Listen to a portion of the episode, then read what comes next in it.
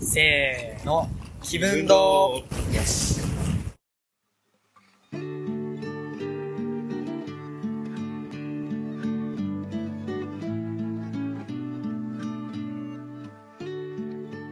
さあ始まりましたポッドキャスト番組「気分堂」ですこの番組はヤングだけど絶妙に長くなりきれない2人が雑談形式でお送りしていく番組です、えーお送りいたしますは私皆沢表情筋と最近文系レディオを始めた文太郎文です。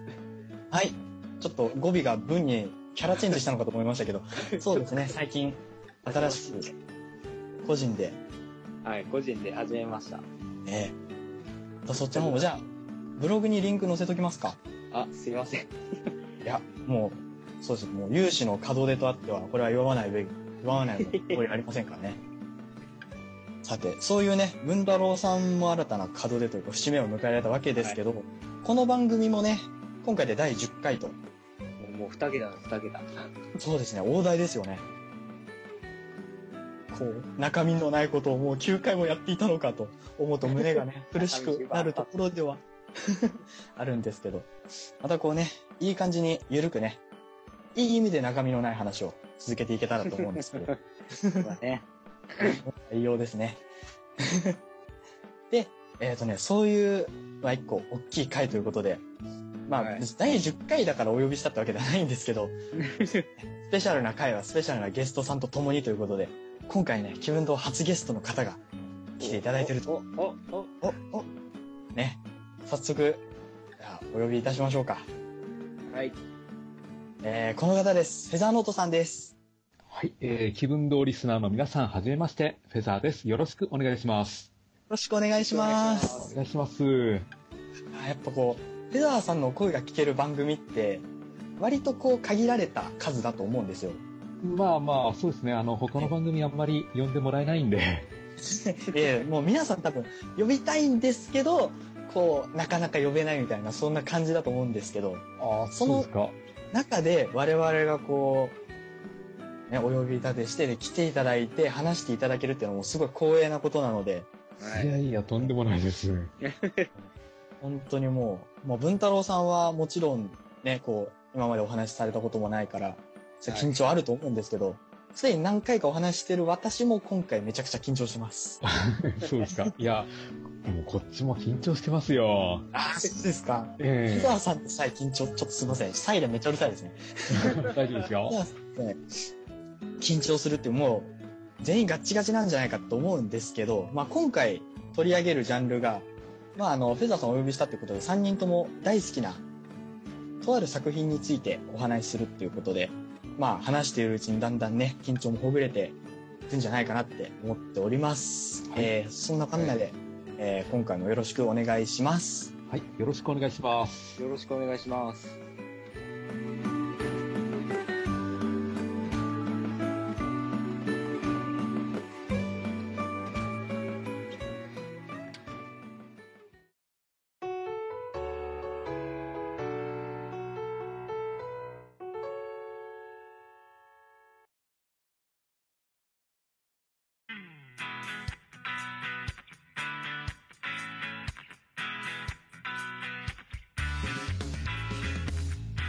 はい、えー、早速本編なんですけど、今回お話しするのが、文太郎さん、何でしたっけえ俺にですのあ、もうちょっとせっかくですし。あ、じゃあいいよ。いきます。はい、バンドリ。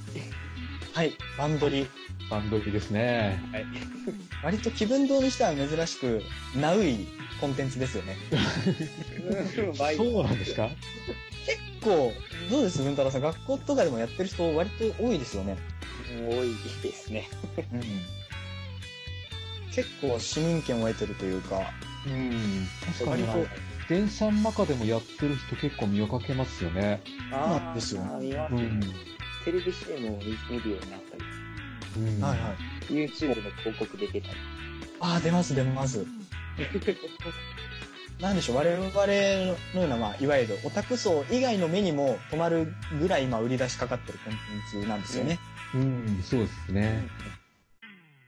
まあ、で、その、バンドリの、まあ、簡単にね、説明しようと思うんですけど、まあ、いくつかのガールズバンド、女子高生とかですよね、大半は。えはい。の、えー組んでるバンドをメインに据えた、まあ、アニメだったり、ゲームだったり、あとなんか書籍とかもあるんですかね。えそうですね。小説とか漫画とかありますね。はいはい。で、まあ、いわゆるマルチメディア展開っていうんですかね。うん。ね。で、そういう展開がなされてる、まあ、ガールズバンドものなんですけど、まあ、一個大きい特徴があって、それが、実際に声優さんがバンドをやられるんですよね。うん。もうエアーじゃなくて実際に演奏されるっていう。うん。ガチガチ。そうですね。うん。それが結構他の、まあ、類似したね、ガールズバンドもののコンテンツ結構たくさんあるんですけど、その中でもまあ類を見ないところなんじゃないかなっていう、うん一。個思うんですけど。そうですね。ガールズバンドものだったら、今まで軽音とか、まあ、商売ロックとか、いろいろあったんですけども、実際声優さんがライブをするところまで行くと、なかなかないんですよね。なそうかななんかですよ辛い。ね。楽器やってる身なんですよ。なかなか辛いだろうな。うん。あそうですよね。そう。ちなみに私と文太郎さんベースっていう楽器をね、あの、たしなみ程度もやってるんですけど、おルーラ様何か楽器とかってやられてますいや、全くやってないですよ。そうなんですか。え結構、テナさん多趣味な方だからやっててもおかしくないかなって思ったん ですけど。えいや、結構不器用なんですよ。いやいやもう、ニコちゃんの誕生日の時とかね、絵をね、ツイッターにアップされてて、ああ。ああれは、なんですかね。学生の頃、教科書の端っこにずっとパラパラ漫画が入ってたんで、はい、ああいうのは割と得意だったりするんですよ ね。楽器やってる立場からバンドに見てるとやっぱまた違った見え方するんじゃないですかね。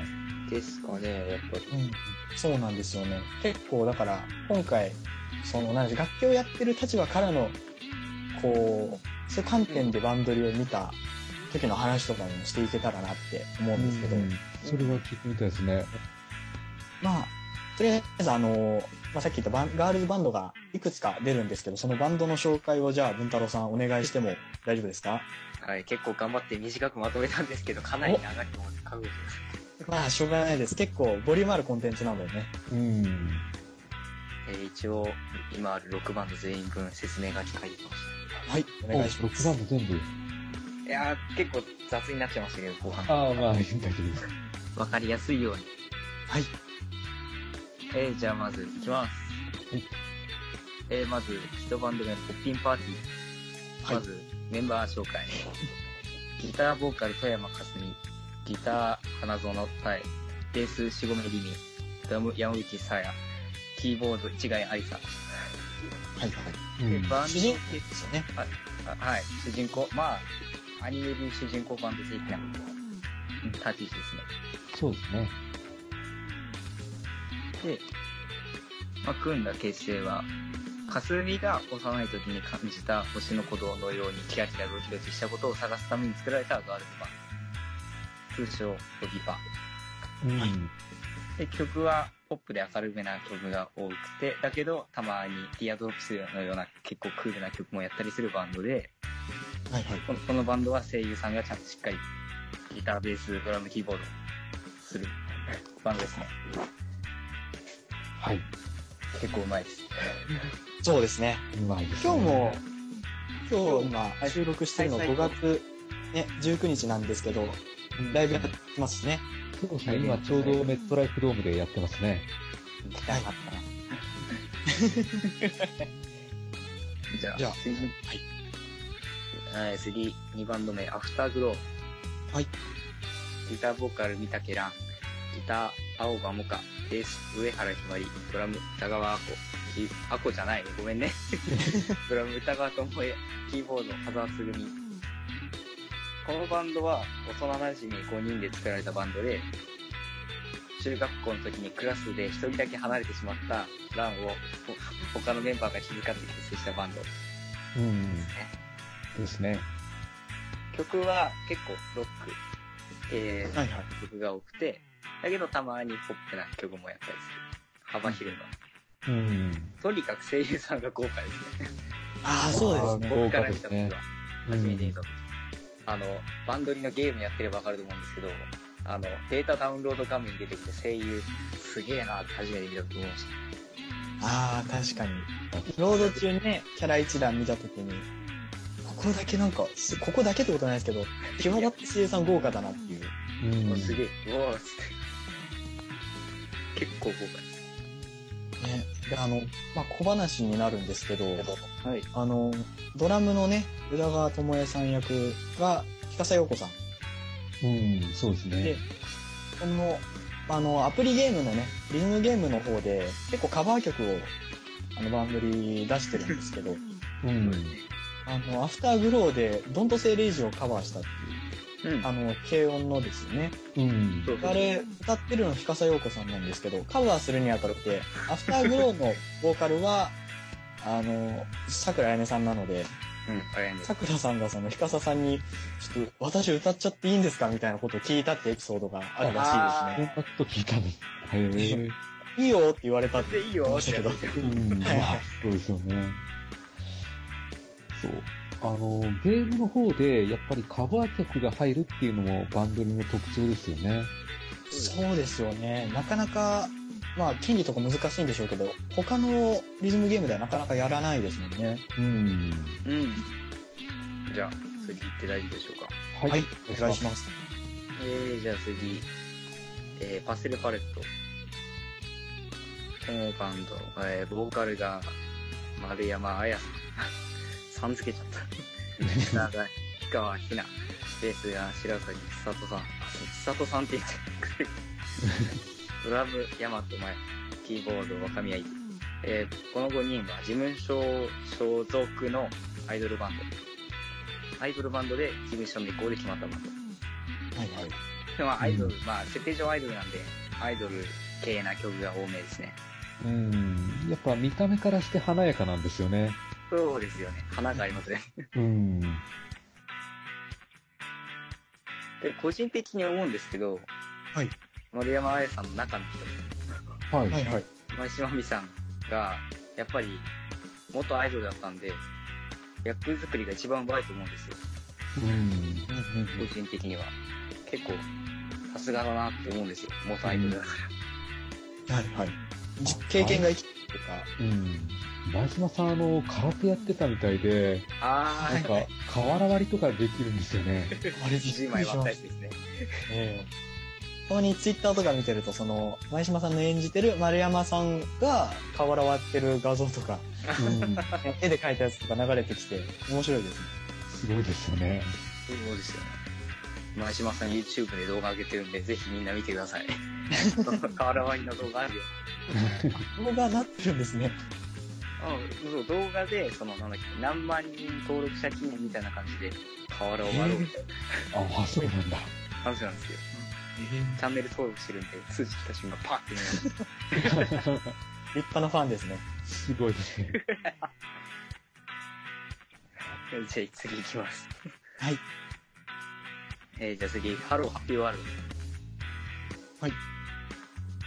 えー、っと、ボーカル鶴巻心、ギター瀬田薫、ベース田沢はぐみ、ドラム松原香音、DJ ミシェル。このバンドのキャッチコピー的な感じなのは、世界中を笑顔にするっていうコンセプトのもと結成したバンドで、本当にとにかく、ボーカルを、ボーカルの心を含めすごい明るいんですよ。みんな。うん、そうですね。すごい、もう途中ついていけないんですけ ど。結構ハイテンポで、ハイテンポだけど明るめな曲。うん。で、あの、楽器やってる身からのまた目線なんですけど、あの、設定上、ボーカルの心、金持ちじゃないですか。 うん、そうですね。金持ちなんで、機材がなかなかすごいの使ってるんですよ。あ、ギターとかベースを見てても。うんうんうん。あやべえ、一見ばっかベース使ってやがるとか。そうそうそう。すごいいいの使ってるんですよね。一見ばっかでなんで、一見ばっか俺一度、人生で一度弾きたいやつ。ベーシストなら一回触ってみたいみたいなものを、こう軽々と持ってるんですよそれね。からの使うんですよ。じゃあもう、女子高生バンドが使うような機材じゃないんですね。あれはもう全然、その、なんロックンロールだぜ、みたいな感じのバンドが使うベースなんで、全然絶対合わねえだろうと思いながら。曲として合わねえだろうと思うんだけど。いいんですよね。今一番僕、あの、見てて驚いたんですけど、アニメでは DJ のミッシェルが空を飛んだりします。そうなんですよね。でミッシェルっていうのが着ぐるみなんですよね。あ、はい。うん熊の着ぐるみなんですよね。はい、ここはあうんの、マスコットキャラクター。まあ、ここら辺もまた、詳しい話は、こうまた次、今度あるのかなあそうですね、アニメの話をするとき全に然。話であそうるでのかすね。うん。じゃあ次。年的には全然最近なんですけど。ん全然最近だけど。はい最近結成された、レイザー水炎。はい。このバンドは、あの、もともと、バンドリーのライブのバックバンドをやってたバン人たちがあったんですよ。うん、そうですね。その、その人たちが、バンド結成することになった感じですね。中の人的には。最初はあの、ザ・サードカッコ仮って言ってたんですけど、後からレイザー水蓮っていう名前がついたんですよね。はい、そうです、そうです。それぞれ頭文字取って RAS でラスなんて呼ばれたりしますよね。はい、ラスです。ね。うん。今日、今日ラスなのかな今日ラスか。そうですね。今日やってる対バンライブのゲスト枠がラスですね。そうですね。似てえな。みたいですね。うん。ギターボーカルがレイヤー。ギターが朝日ロッカちゃん。ドラムがマスキング。キーボードがパレオ、DJ がチュチュ様。すいません、なんかちょっと、今まで呼び捨てで言ってきたのに、ちょっともうアニメの読み方で。結構キャラっぽいですからね、このバンドも。ここは結構濃いですよね。呼び方含めてその濃いキャラクターの一部なんで。で、またバンドをやってる自分からの店なんですけど、やっぱりもともとバックバンドやってただけあったんで、その、バンドリの公式様が動画上げてるじゃないですか。うん。あれを見てたらやっぱり、ああ、うまいなってシーン結構あるんですよ。うん。ああ、すげえな。一番尊敬してるのはベースボーカルしてることなんですよ。ああ、そうですよね。ああ、確かに。自分もベースやってるんですけど、全然ベースボーカルなんてできない。 難しいんですよ。書き始めると。意外と。いや、素人目に見てもうまいですよ。ああ、本当にうまいですよ。うん。本当にアニメの、あれなのかなって思います。アニメの設定的にはプロ集団みたいな感じでしたね。でまあ、すそうよですねね。。プロですね。どっちかっていうと職業でバンドやってますみたいな。うんはい。ギター弾きますって言って、あんなにすごいギターソロ弾けるギターの人あんまりいない。そうですよねで。すよね。うん。あのシーン皆さん思い浮かんだと思うんですけど。で、まあ、曲は、曲調は攻撃的なダンスロックさん。激しめです。うんはいはいそうですね。ロッカーちゃんの中の人はヘッドバンしたり。あ結構激しいです。もう、初めて、もう、何もバンドに知らないで見た人はもう一バンドとして見れるぐらい、すごい、かあ、うん。っこいいです。そうですね。じゃあ、今回のメインに行きますか、じゃあ。はい。はい。ここ、温め温めた。で、今回、多分、主に話すバンドになるんですけど、ロゼリア、うん。ボーカルが、稲とゆきなさん。 ギターが、氷川さよさん。ベースが今井りさ。ドラムが歌川あこ。キーボードが塩金りっこ。えー、バンド結成理由が、バンドの、んバンドじゃない。ごめんなさい。ボーカルの、ゆきなさんのお父さんが憧れの結成の参加が叶わなかった胸を晴らすために、バンド活動を始めて、結構ガチでやってるんですよ、ゆきなさんは。うん結構真面目な、えー場が集まってきた場で。結構、また、うまいんですよ。本当に。そうですね。うまくて、曲、曲調は、ちょっと言い過ぎかもしれないですけど、メタルや、メタル系、ちょっと V ロック、うんああ、そうですね。ですね。ヘビーでちょっとダーク、ちょっと暗いっぽい曲ばっかなんですけど、やっぱり、バンドの世界観と演奏力がマッチしててうまいです。うん。多分、バンドの、多分、今まで紹介した5バンドの中で一番上を目指してるバンドなんですね。うん。あれを見てた。ロゼリアメンさバーっあきる。の、ね、ラスが、まあ、対ロゼリア用に組まれたバンドみたいな設定でしたね、アニメの中では。ああ、そうでしあたあね。、そうですね。で、もう、ロゼリアのメンバーは、ロゼリアのために全てをかける覚悟でやっているバンド。うん。このシーン、やっぱりかっこいいですね。かっロこいゼいリでアのすためねに。全てをかける覚悟がある。うん。いつかどっかで使いてえな。明日学校とかで使ってみたらいいんじゃないですあなたたちテストにかけ、全てをかける覚悟で、そろそろ中間テストの季節ですから。言えねそんな、結構カリス、名実ともにカリスマ性のあるバンドですよね。ですね。え。はい。うん。まあ、まあ、多分、ロゼリアが一番テレビ出てるんですよね、多分。テレビにアニメ1期はほとんど出てこなかったんですけど、2期は結構出てきます2ね。期出てきましたし、それこそ、このロゼリアも声優さんがバンドやってるんで、うん。武道館とか、両国とかで演奏したり、ええやってましたね。結構名実、名実ともにじゃない。あの、中のバンドの、としても、リアルバンドとしても、メディアへの露出が多いというか。うん。僕、そうフジテレビのあの番組だって NHK の番組にも出てまあしあ、そうですで、まあ、以上の6バンドがた。はい。うん出てくると。あと、ここには漏れたんですけど、もう一個、グリッターグリーンっていうのもあって、あああ、はいはい。それはもう中身の人が完全にミルキーホームズなんですよね。そうですね。ーそうですね。ライブシーン自体はなかったんですよね、確か。一気だけ、一気ちょろっと。一期の1話とかで、ちょっと出たみたいな。うん。本当だもうエンディング曲になってましバンドやってる先輩がいる程度の扱いだったんですよね。ええたね。はい。で、2期では確かもう卒業しちゃってますし、はい。もうちょっと出ていいバンドでしたようね。ん。そうですね。それこそ3期でもしかしたらって期待してるんですああ、出るかもしれないですけねど、。3期とか映画で。いや、曲は披露しなくても、せめてメンバーだけでもっうん。て期待します。 2期でもちょろっと出たことは出たんですよね、一ちょ応っねとだけ出たんですよね。ちょっとだけです。ちょろっ声優さんも豪華なだけに、まだまだ出番ありそうな感じもしますよね。そうですよね。と。うん。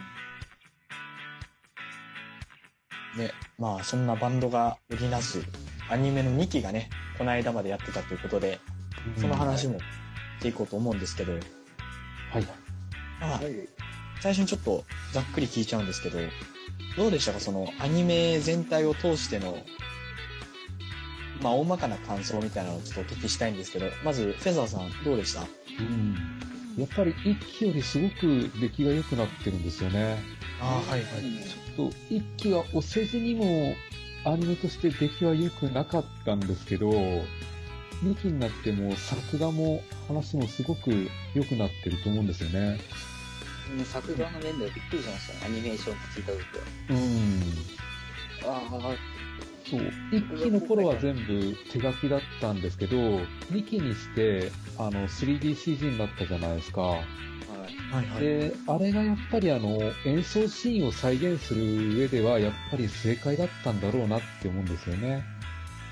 そうですね。うん実際にあの、バンドに演奏してもらって、その動きをトレースして取り込んで、あの、アニメに反映してるってことなんで、だから、忠実に演奏シーンが再現されてるんですよ。はいはい。特にあの2番のあのロゼリアの演奏がびっくりしました。うん、よかったですよね。あの、そう、オッケーで、ちょっと、ましたね。現してて。うん。あの、オッケーもあの、ユリシーの動きを、そうなんですよまあ超絶をというか、再現してるんですよね。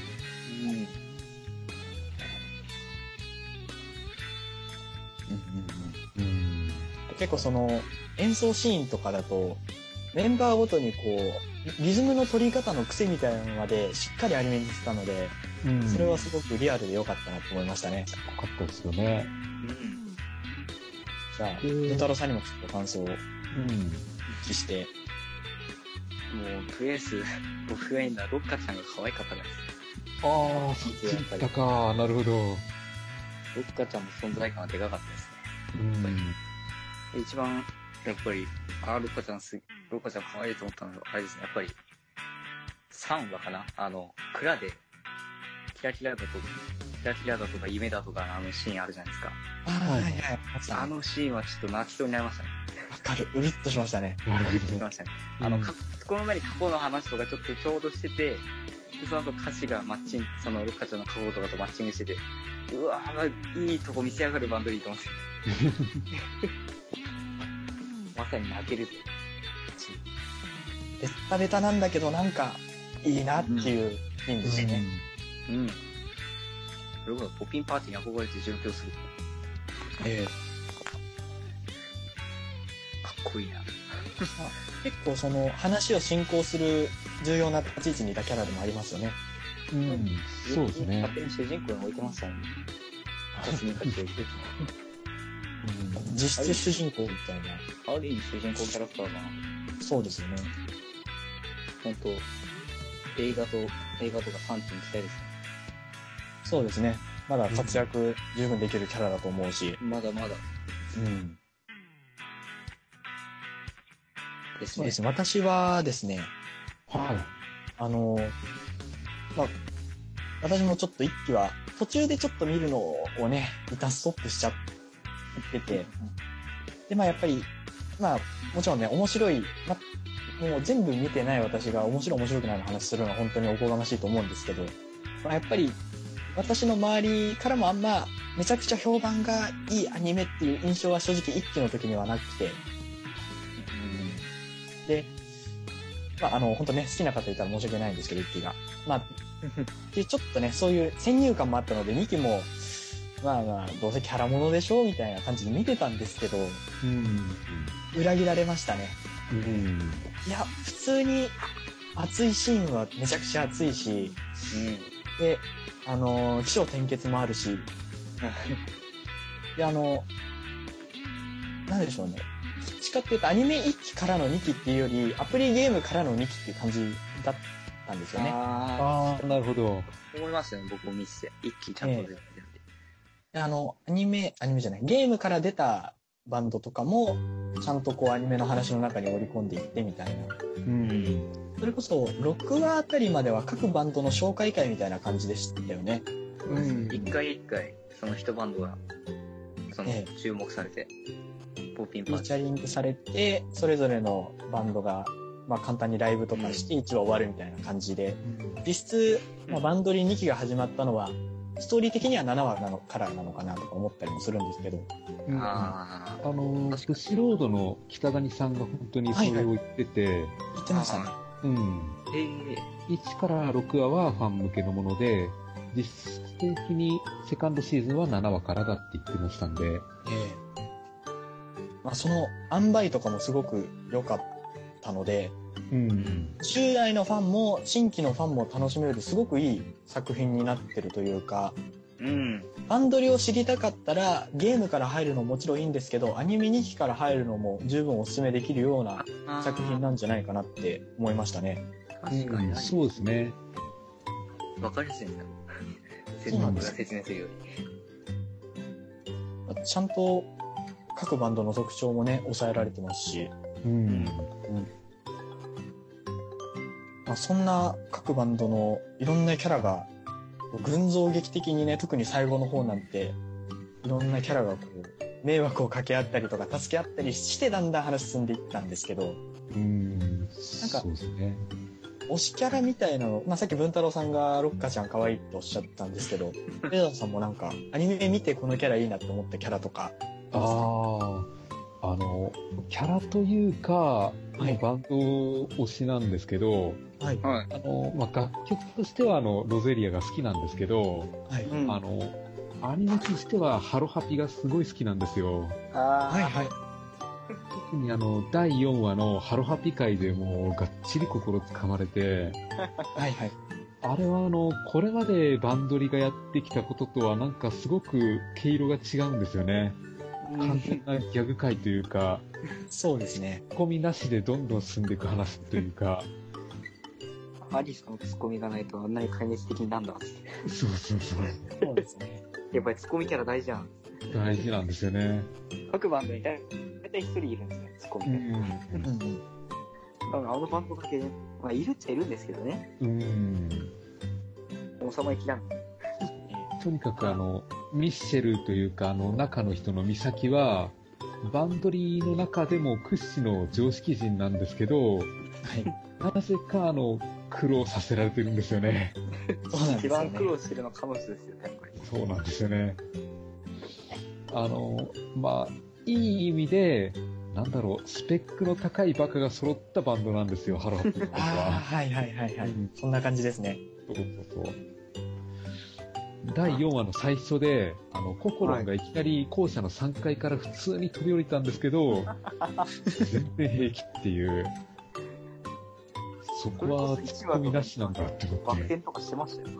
うんそうなんですよねピ。ラッと打ってましたけど。 3D のそのなんでしょう、動きが軽快になったとことかフルで使ったキャラだなと思いましたね。あうんーそうそうそう。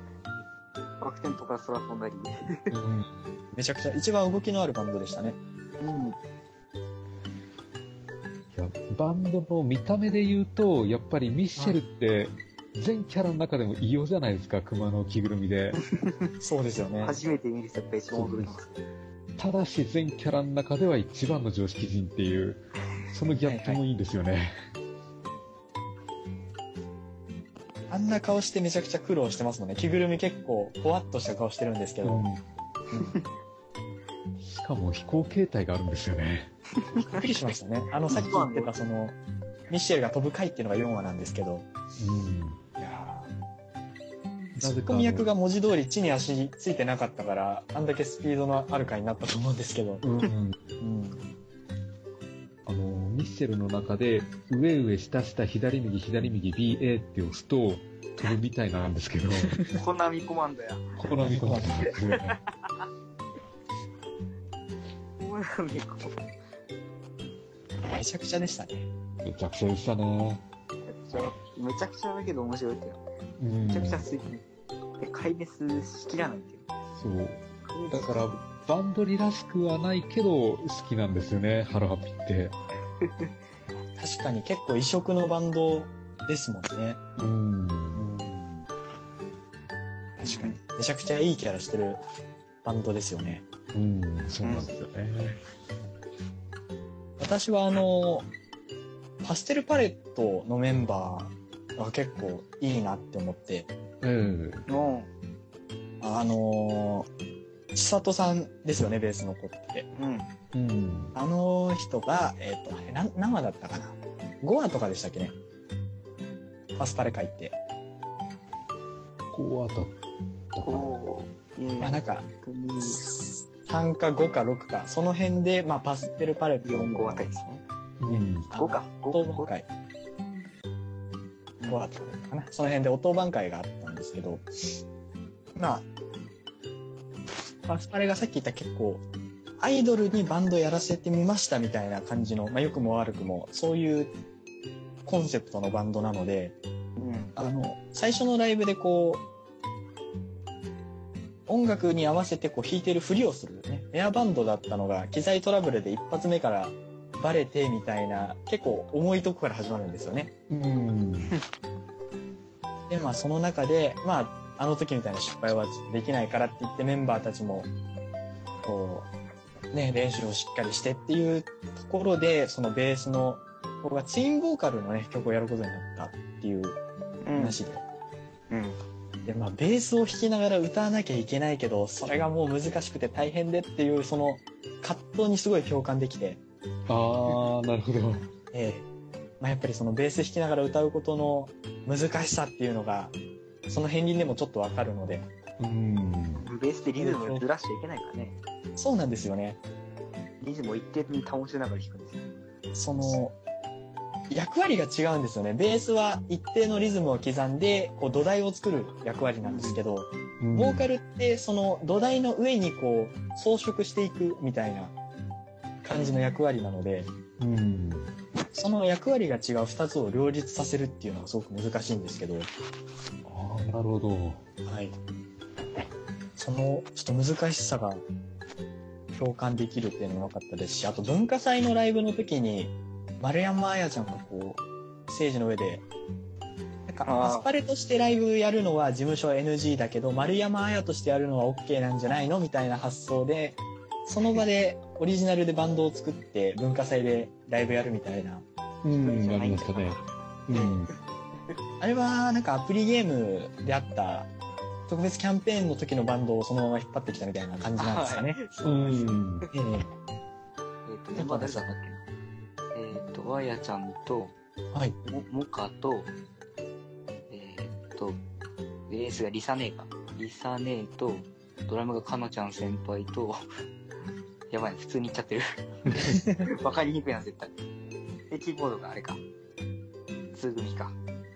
あ、そうでしたねな。かなかすごいバンドですよね。すごいですよね。そのドリームチーム的な感じも良かったですし、で、あの、そのアプリゲームでの一発コラボじゃなくて、ここでアニメでちゃんと出してくるんだっていうところが、ちょっと意外性あって面白かったですし、ううんん、僕も、まあ、予告見て、お、やるんだ、あんな曲。ああ、ややっぱ意外でしたか。っぱりびっくりしました。うんで、まあ、そういうバンドを組むっていうことにまず驚いたのと、であとバンドでこう一通り演奏終わった後にこの高校最後にここで歌えてよかったですありがとうございましたみたいなと言ってたじゃないですかうんああ、言ってましたね。うん。アイドルとしてのじゃなくて丸山綾として高校最後の文化祭でステージに立てたことが嬉しかったんだなって思ってあそこは結構お気に入りのシーンですねああ、なるほどなるほうん。まあ、その後ね、結構タイムテーブルのごちゃごちゃがあって、無理やり MC 引き伸ばされて、あたふたするっていうシーンもあったんですけど、ど。そうです ね。いいシーンでしたね、あそこは。うん。う本太郎さんもロッカちゃんの他になんか、アニメであた新たな一面に気づいたキャラとかっていますん。アニメ、やっぱりアリサが可愛かったな。一応、一押しのキャラですよ私のね。キャラです。やっぱり、アリサも苦労してんな。うんうんああ、苦労してますよね。近い、立ち位置が近いんでうん。そうですね。す。それの上に、あと、生徒会もやったりして。そうですよね。生徒会ってなかなか辛いことなのに。結構、一番、なんでしょう、せかせか動いてたキャラって印象あります。うん。うん一番目立つ、やっぱり。あの、庭かなんかかな、なんか中庭でお弁当を結構いろんな回で食べてるんですけど、うん。岩かなんかであの、弁当食べた後に、ちょっと生徒会の仕事あるからそろそろ行くわ、みたいな感じで、アリサがこう、立ち上がるシーンがあるんですけど、うん。そこのアリサがすごい好きなんですよね。おちょっとマニアックなので、ぜひ皆さんこの後アニメとかで見返していただきたいんですけど、立ち上がって、で、ちょっと振り向き気味なアリサが、すごい可愛い なと思って、お。すごいすごいピンポイントだな。へフェティシズムじみた話になるんですけど、え。なんかね、あのシーン好きなんですよね。キューンってなんだ、キューンっ。そうそうそう。気づかなかっていや、僕はキャラ愛がないとなかなか気づた。かうない。ん。結構その 3D になったことで動きが滑らかになって細かい動きに目がいくようになりますよね。うん。そうですね。やっぱり、全然動きが違った。うん。ああ、そうですね。あの、あの、アニメに切って言うと、あの、後半のおたえの大失敗があるじゃないですか。あなんか、あれを許すっていう人と、許せないっていう人と結構見かけたんですけど、どう思いましたー、僕は全然許せますよ。ポピパを裏切ったことになるんじゃないかとか、いろいろあるじゃないですか。うん。そうですよね。途中まではなんか、ギリギリでポピパのライブに間に合うんじゃないかとか思ってたんですけど、はいはい。結局間に合わなかったんですよね。あのーまあ、ラブライブって例えると、あの、スノハレ会みたいな感じでしたよね。ああ、そうですね。うん。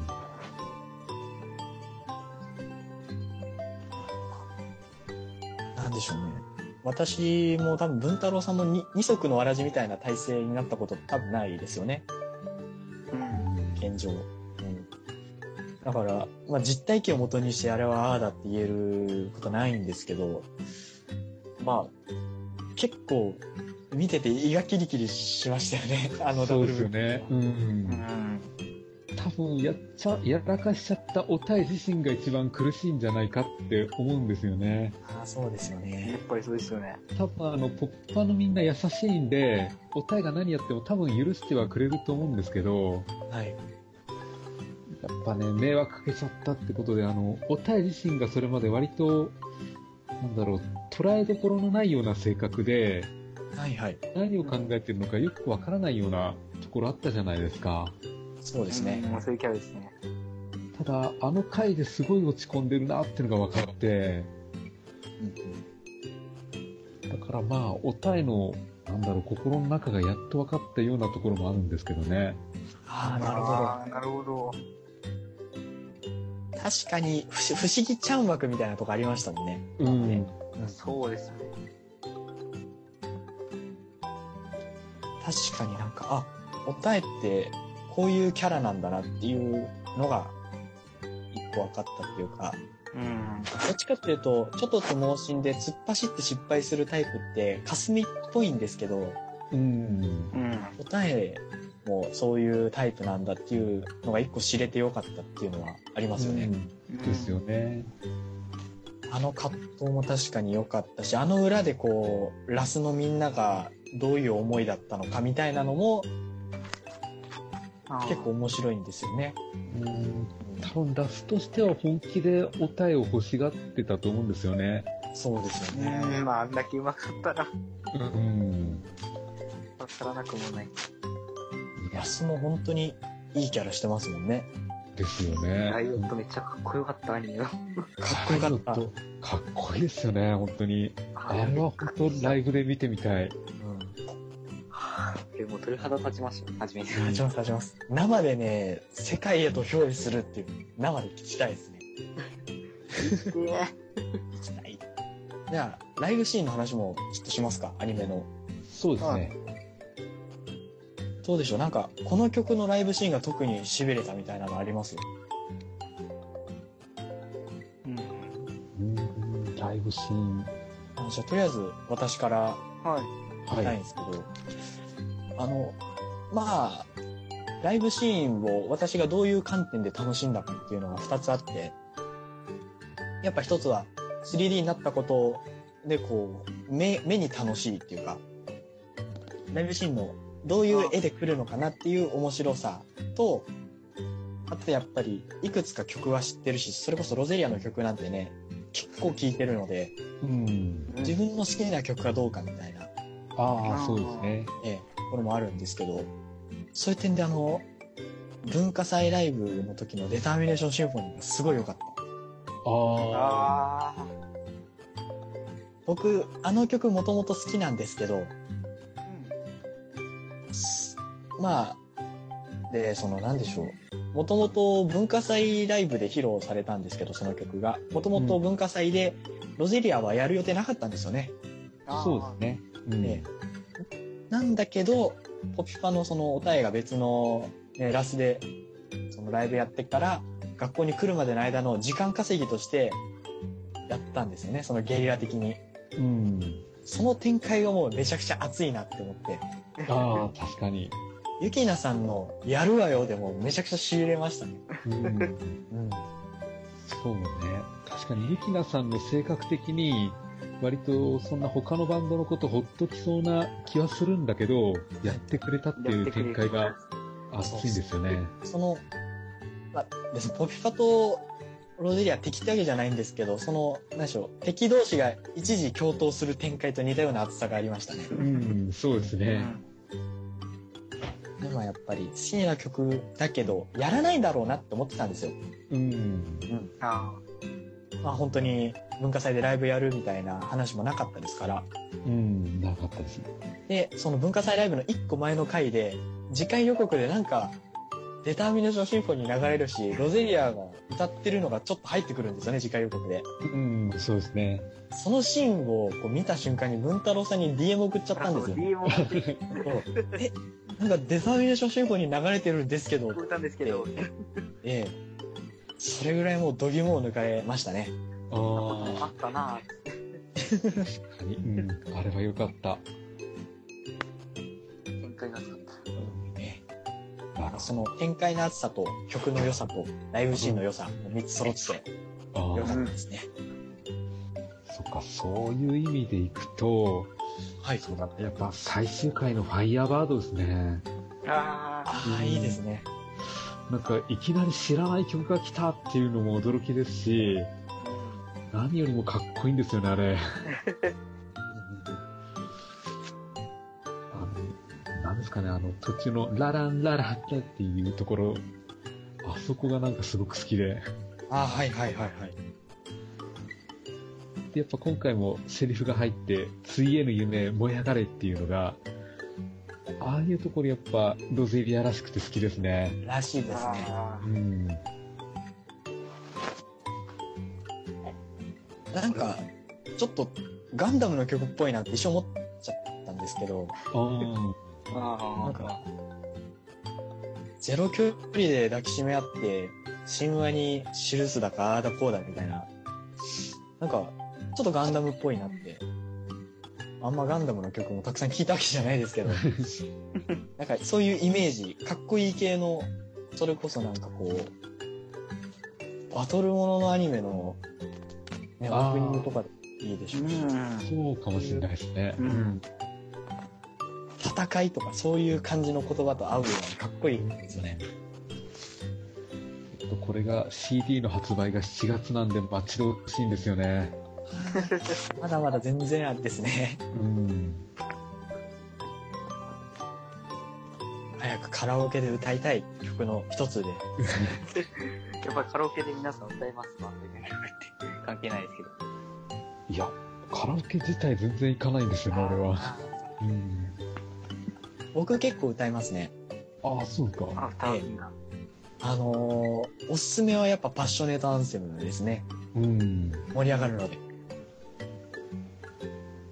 ラップパートとかあるあのでね、あ、はいはあすごいね、盛り上がります。友達と二人でとか歌うとい。うん。いいですね。ー僕もいろんなバンド歌いますよ。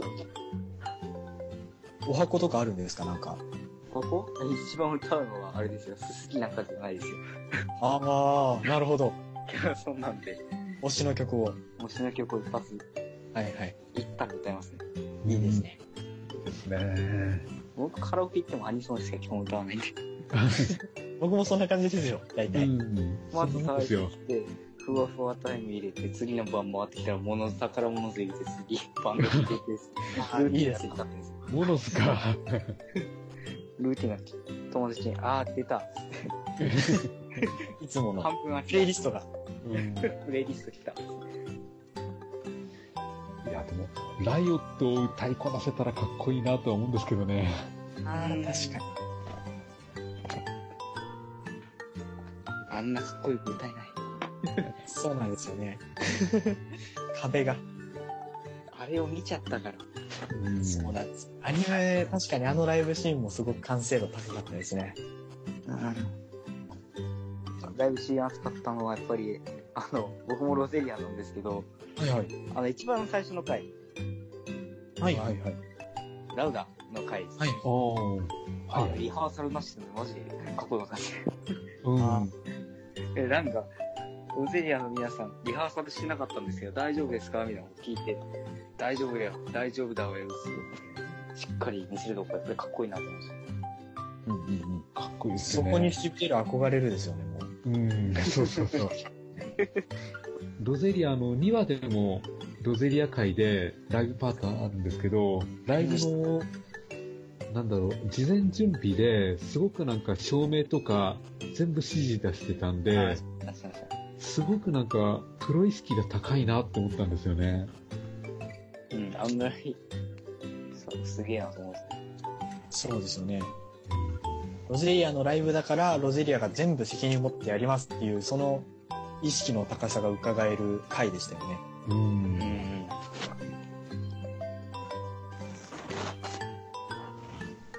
それこそあの、あれ第2話っていう結構早い段階の回でしたけど、うん。僕がこのアニメ全般楽しむにあたって、やっぱり、バンドリってコンテンツの中でロゼリアが好きだったので、いつロゼリアライブやるんだろうみたいな、ロゼリアのライブを楽しみに見てるみたいなところもちょっとあったので、ああ。いきなりもう1話の最後の次回予告で、ね、黒き方向ってきて、おうおおってなりましたね。あそこの鳥肌は結そう構で大すきかったねで。すね。黒き方向ってそのまんまブラックシャウトですからね。そマジやるの ?2 話でいきなりみたいな。ん。もう2話でいき、あ、いきなりロゼリア来るんだと思いましたよ、見てて。ええうんぶつけてきたなっていう。うん。次は、ポピンパーティーの詳しい回かなとか予想してたら、全然違うこと。友達通話しながら見てたんですよ。はいはああ、そうなんだ。やべえ、始まるぞって。うん。かっけえ動画見てたら一緒に驚きましたね、次。1番の 最後の方で主催ライブやります。えーっつって。ハモってました。い。確かに結構怒涛の勢いでしたもんね、あのう辺。ん。急、急で2話でいきなりロゼリアか。ええ正直あの、リアルバンドの方でも、ポピパを食う勢いがあるんですよね、ロゼリアって。あそうですね。そういうなんか、ロゼリアの持ってる味みたいなのを惜しむことなく最初の方から出してきたっていうか、いい回でしたね、あの回でですす。かね。うん。うん。そんな感じで結構内容濃かったですよね、2期も。うん。うん。あの、バンドがやっぱり増えて、はいはい。薄くなるのかなと思ってたんですよ、ちょっと。あの、一期はもう完全にポピンパーティーだけだ、だけじゃないですか。だけだったんですよ、はいはい。まあそのバンドがまだ他のバンドが生まれてないってもあったんですけど、うんうんやっぱりあれを見ちゃってるから、あのやっぱりこのバンド、やっぱりポピポピパが存在でかくて、それ以外のバンドは、その、ちょっとしか出ないのかなと思ってたら、ちゃんと全部出てるんですよね、バランスよく。やっですよね。よね。うん。ぱりそこすごいなと思うんですよね。あの、相対的に濃度が薄くなってないっていうか、うん。あの、そういう、なんでしょう、キャラがいっぱい出る良さを存分に出してるなって思ったのが、やっぱり文化祭の準備の回で、うん。ん。あそこでそう、ポピパが、タイムテーブルちょっと、おたえがダブルブッキングしちゃってるから、後ろの方ずらしてもらえませんかっていうのがあって、で、その生徒会メンバーが、いいですよ、調整しますって言ったりとか、で、みんなが協力して時間稼いだりっていうところが、やっぱいろんなバンドのキャラが出てる良さを存分に出してるなと思いましたね。うん。そう。ちゃんとそれぞれ見せ場があるんですよね。そうなんですよね。うん。だって、リンリンなんて本当に引っ込み思案だからあんまり話絡んでこなさそうなんです けど、はいはい。生徒会としてちゃんといるから、それなりに出番はあるんですよね。うん、生徒会長。うん。見てた時驚きましたよね。ああ、やっぱ、ホームペー驚ジきとかにあったらしいんですけど、その説明書きとか。ました全くそんなん見てなくて、初めて見たら、えー、生徒会長そうそうそう一。番縁がなさそうなキャラじゃないですか。うんなんですけど。しかもあの、志崎香音さん声優初挑戦なのに、割とちゃんとできてたんですよね。そうですよね。あれはあれでいい味が出てましその生徒会長になった理由がその引っ込み思案なのを直したいみたいなそういう理由もちょっと彼女らしくてよかったですね。うん、ですね。た。頑張っていこうっていうね。でしかもちゃんとその引っ込み思案なの直ったかどうかって言われるとちょっとわかんないですけどでもいろんな人と人をこうつないで文化祭も成功させてっていううん。ところでこうなんでしょうちゃんと目標達成してるところもいいなって思いますし。うん。ううんん。結構お話通していろんなキャラの特徴最初の特徴もそうだしそこからの成長も垣間見えるいいアニメでしたねうんそうですね。からこの路線で3期も期待できますね。そうですね。そうですね。それこそ、9月だっけ映画がありますし、あ、ありますね。あそうですね。映画が先かな、確か。映画先にやって3期。 3期だな。あれ ?1 月だっけ ?3 月だっけあれ、3期ってもう決定してるんですか3期は決定してます。あ決定してたはずです。そうなんですね。なんか当初の発表ではなんか夏にやるとか言ってたのに、なんか冬になってた曲なんだな、確か。うん。ちょっと伸びた感じですね。 7月だ、なんて、2期が、初っ端からも2期と3期やりますって言ってたんですよ、確か最初。はい。うん。正月から。正月とか年末から。それが確か3期が夏だったはずなんですけど、それがなんか映画が挟んで、冬もう一回3期みたいな感じになってましたね。うん。もうじゃあ、まだこう、もう少し楽しいのが続くのが確定してるってのは、ファンとしても嬉しいですよね。はい。うん。うんそうですね。もう発表2期だけで大満足だったのに3期って言われた瞬間もそうですよね。うう、んバンドリのあのブランドの質が上がったんだな。うんうんうんうん。すげえやと思いましたね。ですねめちゃくちゃ力あるというか、勢いのあるブランドですもんね。うん。それに映画だって。いやー、すごいですよ。すごいですよそうね。ですね。見に行かなきゃ、そうですねうん。いただきますよ。まあじゃあ、今後の展開も期待ということで、アニメに関してはじゃあ、この辺で。そうですね。そうですね。